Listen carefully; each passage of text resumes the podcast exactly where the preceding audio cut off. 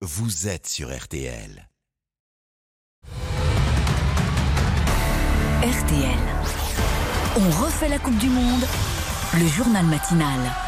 Chouameni, peut-être la frappe, la frappe de Chouameni Le but de Chouameni à 25 mètres Griezmann qui est resté là-bas dans le couloir et qui vient d'être centré. Premier Giroud poteau, Le Giroud but La tête gagnante d'Olivier Giroud Et c'est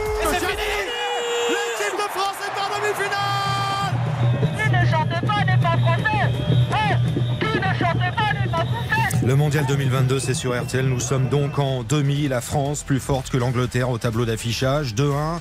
Giroud a marqué. On n'a pas vu Bappé, mais c'est Griezmann qui a été énorme. Ce sera un improbable France-Maroc mercredi soir. Les fans, ont, fait la fête euh, partout, à Marrakech, à Paris. C'était le foot comme on l'aime. On refait la Coupe du Monde, le journal de la matinale. 7 jours sur 7 durant ce mondial. Tout en direct ce dimanche. Philippe Sansfourche est avec nous depuis Doha, au plus près de nos bleus. Bonjour Philippe. Bonjour à tous. Notre champion du monde est là, Alain Bogossian, monsieur Bogos, consultant RTL connecté. Bonjour Alain. Bonjour Stéphane, bonjour à tous. Et Marie Boéda, RTL Outre-Manche, est avec nous également. Hello Marie. Bonjour.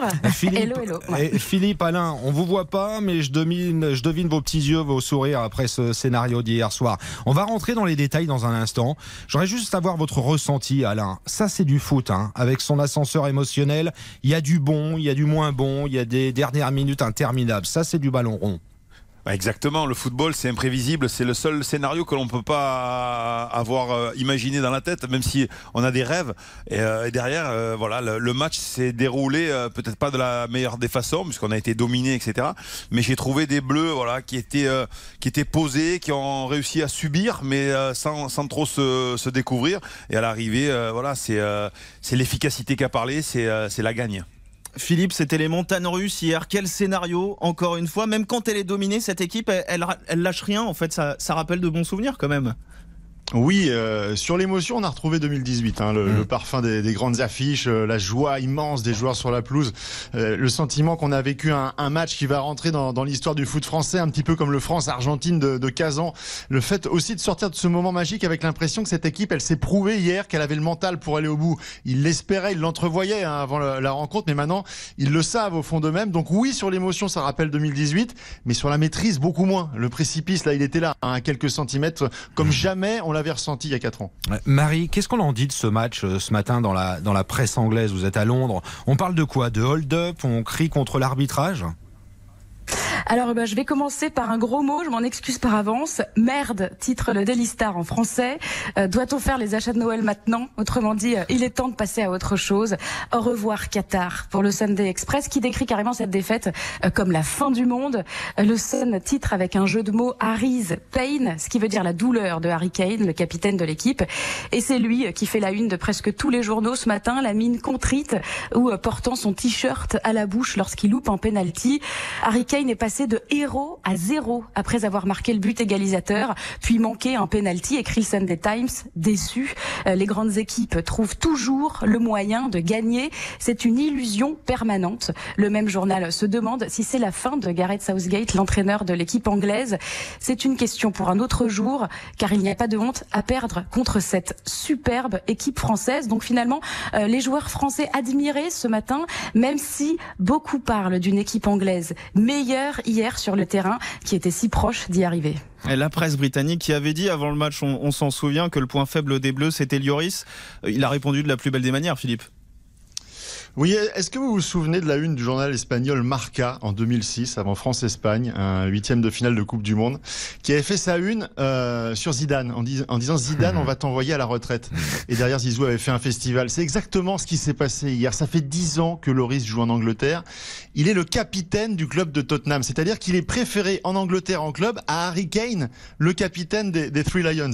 Euh, ce garçon, il est capitaine de l'équipe de France depuis l'âge de 23 ans. Mentalement, c'est un monstre et vous aurez noté aussi sa classe absolue après le match.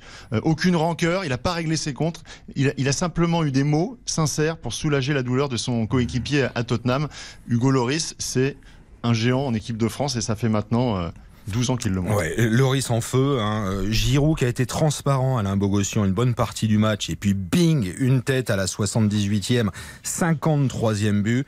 Moi, Alain, je voudrais qu'on s'arrête sur un bonhomme qui s'appelle Griezmann, Antoine, euh, qui est devenu le meilleur passeur de l'histoire des Bleus. Je trouve qu'on n'en parle pas assez de lui.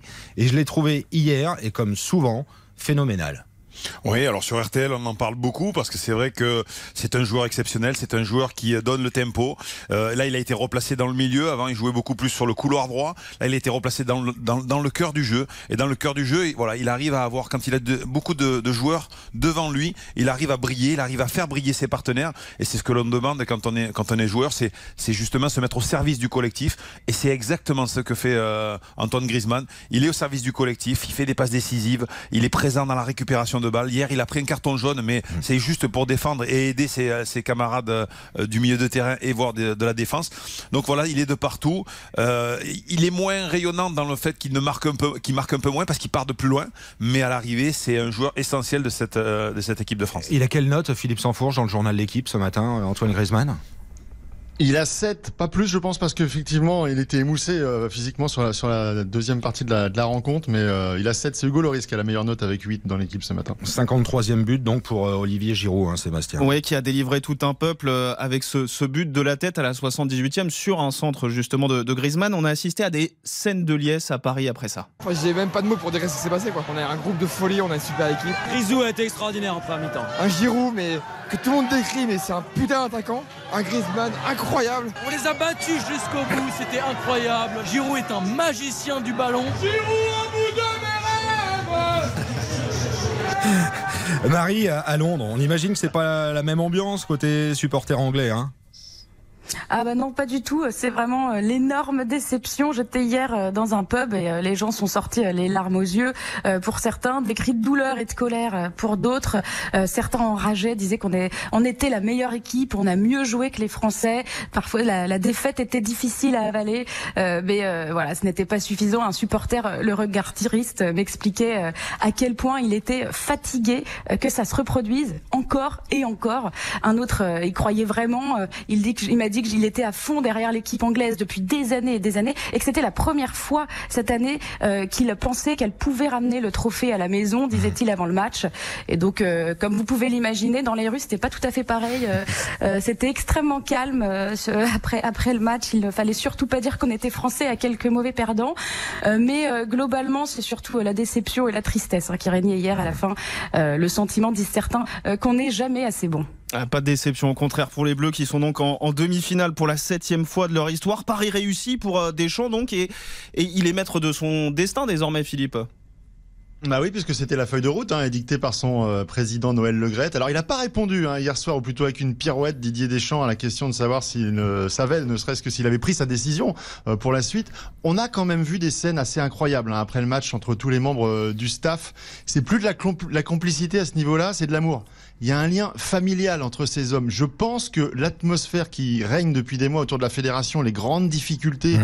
rencontrées par le président Noël Legrette, couplées à l'avalanche de blessures dans l'équipe, euh, ont fait que décupler les forces de, de cet attelage. Alors est-ce qu'il va rester Deschamps Franchement, je sais pas. Entre une défaite contre le Maroc et un titre de champion du monde, ça change quand même la donne. Mais ce qui est certain, c'est qu'après 12 années en poste, euh, il demeure clairement l'homme de la situation. Et il faut se réjouir ce matin que ce soit à lui et seulement à lui de prendre la, la décision de son avenir. Le prochain rendez-vous, c'est donc le Maroc demi-finale. Mercredi soir, 20h, ce sera en direct sur RTL. Les Marocains, Alain Bogossian, qui ont une victoire face à la Belgique, qui ont sorti l'Espagne et qui ont sorti hier le Portugal. Un but à zéro. Elle est quand même assez incroyable, cette équipe. Ouais, c'est pas une surprise si elle se retrouve là, c'est qu'elle a des qualités, elle a des valeurs et on le voit sur le terrain. C'est une équipe qui joue ensemble, en bloc, qui est difficile à manœuvrer, qui a pris très peu de buts, je crois un seul but en, Coupe du Monde. Donc, euh, vous voyez, c'est euh, une équipe euh, très solide, très solide et qui repart très très vite de l'avant avec beaucoup de vitesse, beaucoup de, de, de, voilà, ce sont des joueurs qui sont capables techniquement de, de, mettre en difficulté n'importe qui. Donc voilà, ça va être une, une, un beau match, un très beau match en perspective. Et puis France Maroc, c'est jamais mmh. arrivé. Alors c'est jamais arrivé euh, dans une Coupe du Monde, puisque les Marocains en demi-finale, euh, c'est la première fois, un club africain en demi-finale.